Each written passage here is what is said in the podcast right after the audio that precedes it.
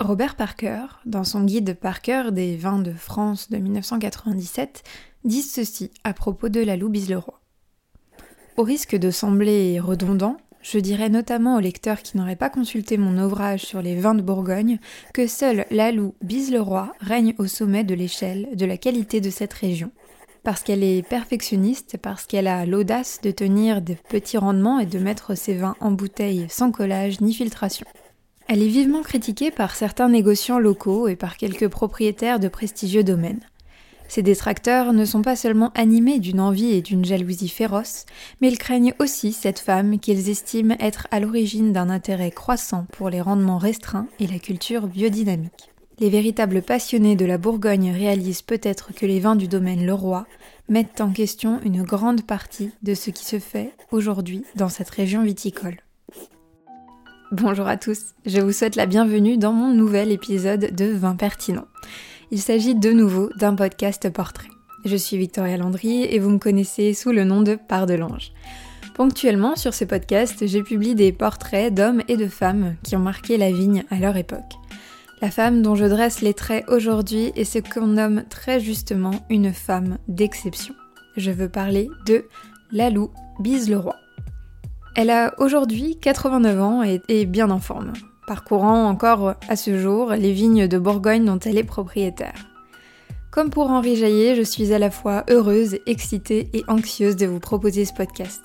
J'ai eu la chance de déguster l'un de ces vins et le souvenir du moment restera à tout jamais gravé dans ma mémoire, car c'était fin, net et beau. Comme ça, en bouquet, avant de commencer, je peux vous dire que la Loubise Leroy est une pionnière dans le domaine de la biodynamie. Bornée comme il faut et bien née surtout, cette dernière n'en a pas moins les pieds sur terre. Elle s'imposera dans un monde d'hommes paysans, vignerons, bourguignons, présidera le domaine de la Romanée-Conti durant plus de 20 ans, exercera à la fois le métier de négociante ainsi que celui de vigneronne et n'aura qu'un seul objectif, faire du vin d'excellence ou rien.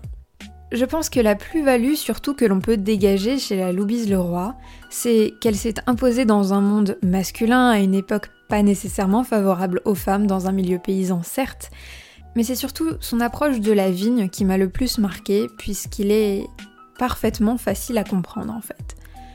Alors si le vin et le végétal vous semblent complexes, vous êtes au bon endroit pour comprendre comment ça fonctionne. Avant de commencer, je vous rappelle que si vous aimez le concept de vin pertinent, que vous souhaitez l'encourager, la meilleure manière de le faire est de mettre 5 étoiles à l'épisode et de le commenter si vous disposez de l'application d'Apple Podcast. Ça m'aide beaucoup à connaître votre ressenti et aussi à valoriser mon travail. Et si Apple, vous ne vous en servez pas, vous pouvez toujours vous abonner au podcast sur votre plateforme d'écoute préférée et pourquoi pas en parler autour de vous.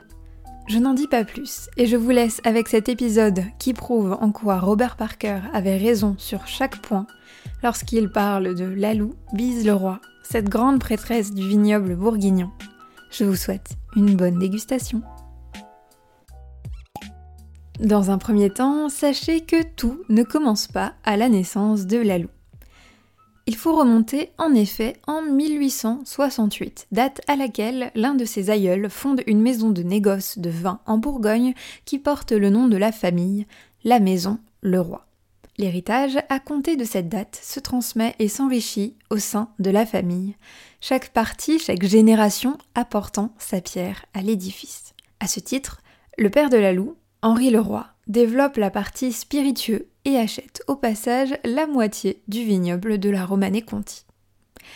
Voilà, c'est avec ces quelques bases grossièrement dessinées que je vais pouvoir vous parler de celle qui nous intéresse aujourd'hui. C'est donc avec un beau patrimoine que naît le 3 mars 1932 Marcel Marie-Élise Leroy, que tout le monde connaît sous le nom de Lalou.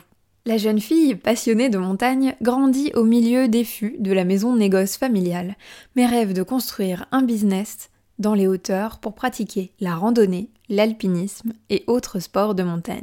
Son objectif était en effet de créer son propre hôtel dans les Alpes, mais la vie en décidera autrement, bien que tardivement. La légende raconte que, en 1955, son père l'accompagne aux portes ouvertes de grandes écoles d'hôtellerie de Suisse, mais n'a pas pu se résigner à voir partir sa fille. Il lui propose, non sans émotion, de revenir au domaine avec lui. émue par la tristesse de son père, ô combien pudique, la loup accepte. En échange, il lui promet de lui faire un nom. La montagne sera dès lors un à côté, une passion qu'elle cultivera toute sa vie entre deux rangs de vignes et deux cycles lunaires. À 23 ans, Lalou commence l'apprentissage du métier de négociante. Ainsi, Lalou est avant tout une femme d'affaires, une acheteuse de raisins qui ne rougit en rien de cette condition. Elle apprend à comprendre le raisin, elle apprend à déguster et sera d'ailleurs reconnue pour ses talents dans la dégustation. Lorsqu'elle achète des raisins, c'est très simple. Ces derniers doivent avoir le goût de leur terroir. Si un chambertin ressemble à un pommard, plus rien n'a de sens. Mais la loup a surtout conscience de la chance qu'elle a d'être dans la position de négociante. À ce titre, elle explique que les vignerons présentaient toujours les meilleurs raisins aux maisons de négoce. Ainsi, si la production lui plaisait, elle achetait sans jamais discuter du prix. Pour ajouter à ce travail de sourcing de grappes s'il en est, elle sera nommée présidente directeur générale du très très très célèbre domaine de la Romanée Conti activité qu'elle exercera entre 1971 et 1992.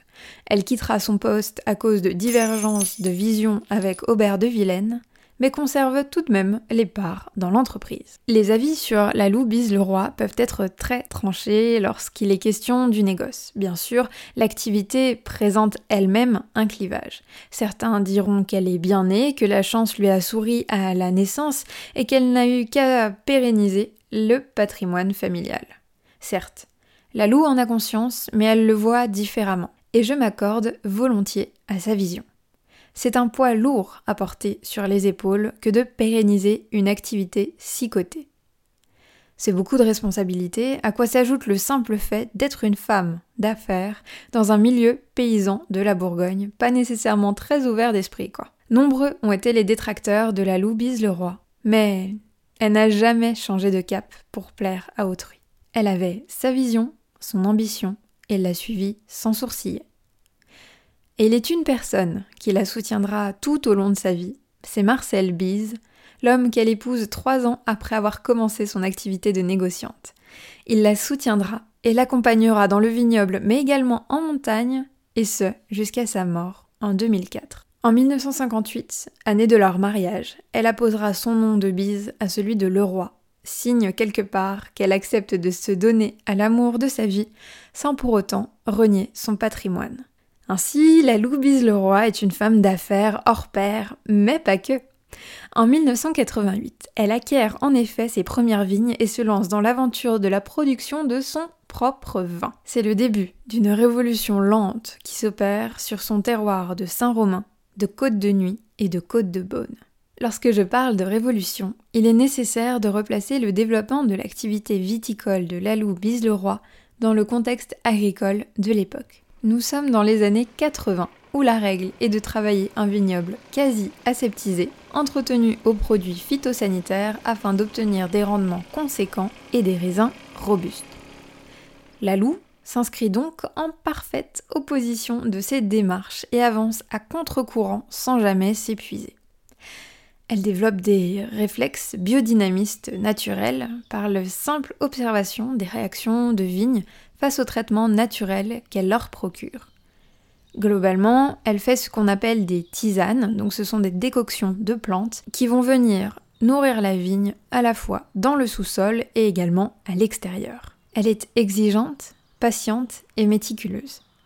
Aucune dérogation ne sera faite au principe de la biodynamie dans toute sa carrière. Sa vigne, on dit qu'elle l'a fait pousser à hauteur d'homme, notamment pour ne pas fatiguer les vignerons qui travaillent avec elle. Chose qui dénote parfaitement puisque en Bourgogne les vignes sont assez près du sol, bien que un peu plus élevées qu'en Beaujolais. Ce détail rend ainsi ces vignes reconnaissables entre mille. Elle n'utilise aucun produits en id, je m'explique. Pas de pesticides, pas de fongicides, pas d'herbicides, pas d'insecticides et elle privilégie au contraire l'observation des constellations pour appliquer ces traitements aux vignes. Elle perçoit en somme un vrai lien de causalité entre les astres et leur influence sur sa Terre. Un peu extrême pour certains d'entre nous, certes, mais le jeu en vaut la chandelle.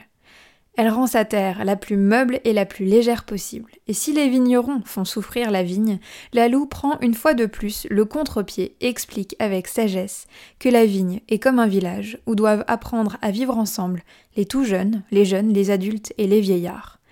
Alors, peu d'intervention est faite au niveau de la taille, puisque faire souffrir un être vivant, selon elle, n'est jamais bon.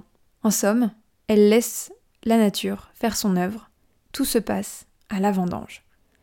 La qualité est donc privilégiée à la quantité. La Loup explique qu'elle veut que les rendements soient bas, que le message envoyé par le vin fini soit clair, perceptible et dense. Le tri est donc extrêmement minutieux avant que les baies soient placées en cuve sans être séparées de leur grappe ni foulées, c'est-à-dire pressées. La fermentation, soit la création de l'alcool, se fait dans une première cave. Le précieux liquide est ensuite mis en barrique et placé dans une seconde cave, un niveau inférieur, un peu plus frais, à l'abri des regards, pour l'élevage. La Loubise-le-Roi dispose, selon les classements bourguignons en vigueur, de 9 grands crus, 8 premiers crus et 8 appellations village. Chacun d'eux, grand ou petit vin, est vinifié de la même manière, à la façon des grands vins. Chaque vigne est à appréhender comme un être vivant à part entière, et chaque vin est une personne. Ainsi, la Loubise le roi respecte et aborde les petits comme les grands de la même manière. Et c'est en ça que je vous disais en, introduction qu'il est facile de comprendre la vigne sous le prisme de la Loubise le roi, puisque elle le perçoit comme elle perçoit un autre être humain, c'est-à-dire une personne à respecter, une personne dont on doit s'occuper, dont on doit faire attention, et que surtout il ne faut pas brusquer si l'on souhaite obtenir le meilleur de cet individu. Comme le disait Robert Parker, nombreux ont été ceux qui ont mis des bâtons dans les roues de la Loubise le Roi par jalousie, sans doute. Il n'en demeure pas moins qu'elle est aujourd'hui mondialement reconnue pour la qualité de ses vins, qui trônent parmi les meilleurs du monde. Cette femme est un véritable modèle d'audace, qu'on parle de vigne ou non. Personnellement, je repense souvent à ma dégustation du domaine d'Auvenay, cuvée Les Folatières millésime 2000, et je vous souhaite à tous de pouvoir un jour déguster les merveilles de cette femme grandiose qu'est la Loup Bise-le-Roi, véritable prêtresse du vignoble bourguignon. Et voilà, nous en avons terminé avec ce portrait de la grande prêtresse du Bourgogne, la Loup Bise-le-Roi. Dites-moi si vous aviez déjà entendu parler de cette grande dame, si vous avez même déjà dégusté l'une des merveilles qu'elle a su créer. En tout cas, j'espère que l'épisode vous a plu et qu'il vous aura donné envie de vous abonner pour ne manquer aucune des prochaines sorties de podcasts de vin pertinent. Si vous souhaitez me contacter, me soumettre des idées de portraits ou me partager votre ressenti, n'hésitez pas à m'écrire sur Instagram, at. Il ne me reste plus qu'à vous souhaiter une bonne semaine en attendant le prochain épisode.